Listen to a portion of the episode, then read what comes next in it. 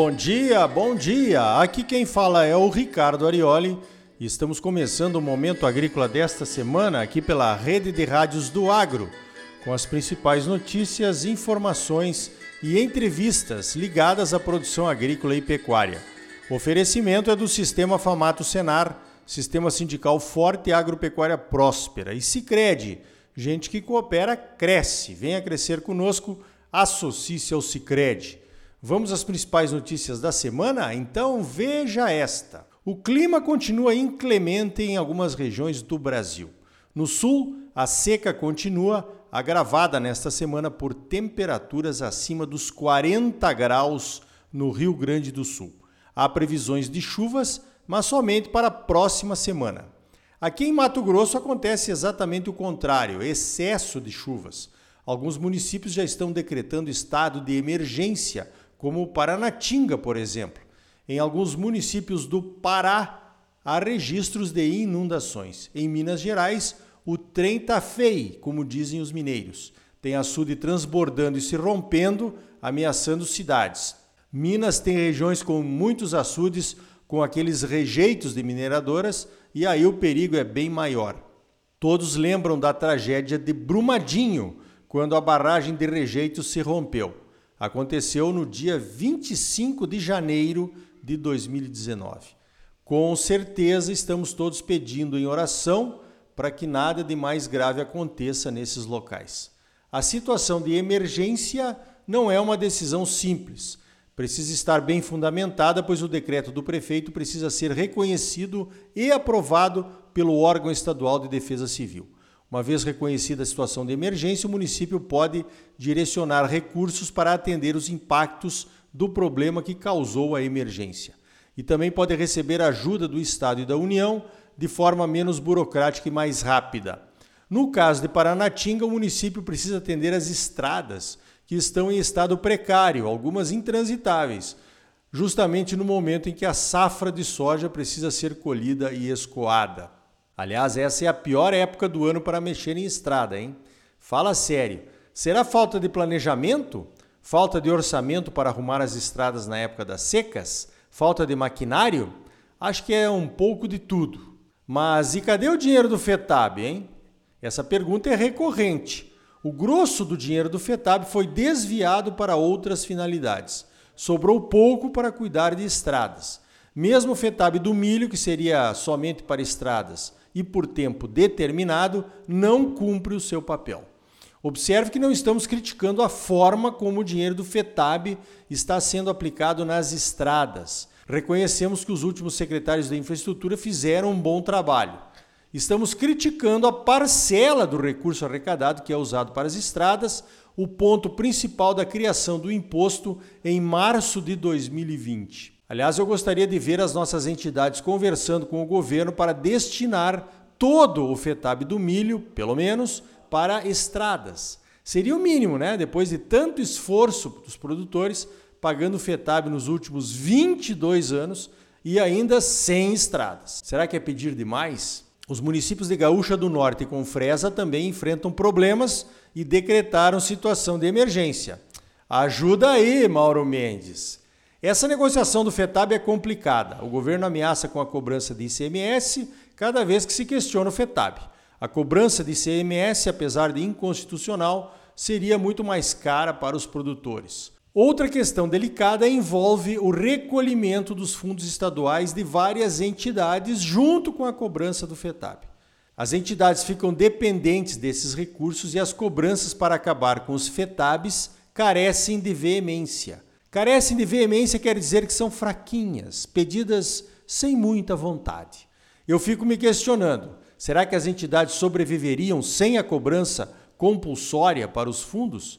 No caso da contribuição sindical, que deixou de ser obrigatória, a queda de arrecadação chegou a mais de 70%. Um desastre. Muitos sindicatos sobrevivendo graças ao pagamento de mensalidades por alguns produtores. Alguns, não todos. Isso demonstra a falta de comprometimento de muitos produtores em relação às suas entidades. E isso nos enfraquece. Ou será que não? O que é que você acha? você continuaria pagando a mesma contribuição para a sua entidade predileta, se não fosse obrigatório, assunto espinhoso com certeza, mas que terá que ser enfrentado se quisermos rediscutir o FETAB em Mato Grosso. Voltando à questão da seca, ouça essa notícia. A Secretaria de Agricultura, Pecuária e Desenvolvimento Rural vai licitar a perfuração de 750 poços, a implantação de 750 torres metálicas e caixas d'água, a escavação de 6 mil microaçudes e a implantação de 1.500 cisternas. Adivinha onde é isso? Se achou que é no Nordeste, errou feio. É no Rio Grande do Sul, que está implantando medidas emergenciais para combate à seca e a reservação de águas é uma delas. Esse mundo tá mesmo mudado, hein? A ministra Tereza Cristina visitou as regiões afetadas pela seca no Rio Grande do Sul, em Santa Catarina e no Paraná. Segundo ela, o Paraná é o estado mais afetado. A ministra prometeu ajudar, mas disse que não existe um plano pronto. São vários instrumentos que podem ser utilizados, como o seguro agrícola, o manual de crédito rural e até prorrogações negociadas diretamente com bancos e cooperativas. Ela também prometeu que os peritos vão realizar uma força-tarefa para visitar as lavouras atingidas pelas perdas e apresentarem os seus relatórios. Pois então, com todos esses problemas climáticos nos principais estados produtores de soja, a Conab e o USDA divulgaram previsões de colheita no Brasil bem acima do esperado pelo mercado. Bem no estilo do USDA e da Conab, né? que são muito conservadores quando se trata de admitir perdas, na visão de alguns. Tranquilo, não se estressa. Uma coisa já sabemos agora: o preço da soja vai subir. Veja esta: os preços médios da arroba bovina negociada em São Paulo estão se mantendo acima dos 330 reais desde o início deste ano. O CPE avalia que a retomada das exportações da carne para a China vem sustentando os valores da arroba, além de uma demanda mais aquecida por novos lotes para abate por parte de frigoríficos, pois a oferta de animais prontos para o abate segue baixa. Falando em exportações de carne bovina, as exportações de Mato Grosso em 2021 chegaram a 368,7 mil toneladas. A receita foi de 1 bilhão 782 milhões de dólares. Os dados são do IMAC, o Instituto Mato Grossense da Carne, divulgados nesta semana. Ficamos abaixo do volume exportado em 2020, mas a receita foi maior. A diferença foi no preço médio da arroba vendida para o mercado externo, que subiu 12,9% em dólares. O volume menor de exportações foi consequência do embargo chinês que durou 100 dias. Depois da China, o Chile foi o nosso principal comprador de carne bovina aqui do estado. A China foi o principal importador de carne bovina do Brasil, não só de Mato Grosso. As importações chinesas responderam por quase metade do faturamento brasileiro com a exportação de carne bovina. Agora, outro mercado importante para a nossa carne bovina são os Estados Unidos. Os americanos contribuíram com 5,8% da receita total das nossas exportações. A importação de carne bovina do Brasil pelos Estados Unidos cresceu cinco vezes em 2021 em relação a 2020. E o preço pago pelos americanos pela nossa carne também foi muito bom. Nosso preço médio de vendas em 2021 foi de 5.110 dólares por tonelada e já foi um recorde. O preço médio de venda para os Estados Unidos foi de 5.410 dólares por tonelada, maior que a média. Thank you guys for the partnership. Veja esta, a vigésima edição do Anuário Valor Grandes Grupos, que foi publicada agora em dezembro, mostra o Cicred na 68ª colocação no ranking geral entre as maiores empresas brasileiras. E o Cicred ainda foi destaque em três categorias no setor de finanças. O Cicred subiu uma posição em relação ao ranking de 2020. Entre as 20 maiores empresas da área de finanças, o Sicredi ficou em 12º lugar.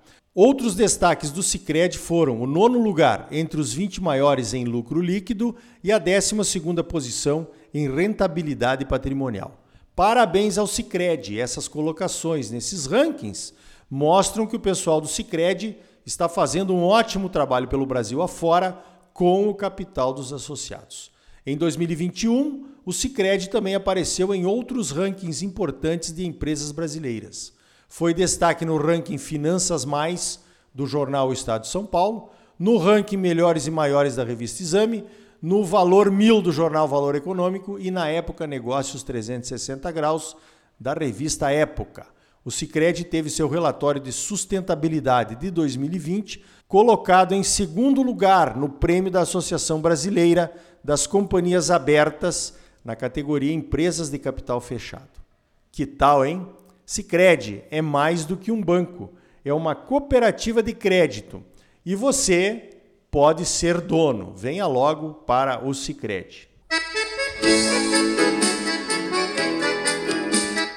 Então tá aí, no próximo bloco vamos saber que oportunidades o plantio de soja não transgênica pode trazer em 2022.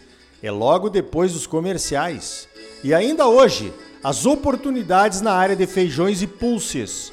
E também como foi a visita de pesquisadores da Embrapa às áreas afetadas pelo apodrecimento de vagens e pela quebra do caule em algumas regiões da BR-163.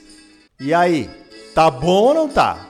É claro que tá bom, você só merece o melhor. Então não saia daí, voltamos em seguida com mais momento agrícola para você no oferecimento do Sistema Famato Senar. Sistema sindical forte e agropecuária próspera. Agropecuária próspera, Brasil crescendo. E gente que coopera cresce. Venha crescer conosco. Associe-se ao Cicred. Voltamos já. Música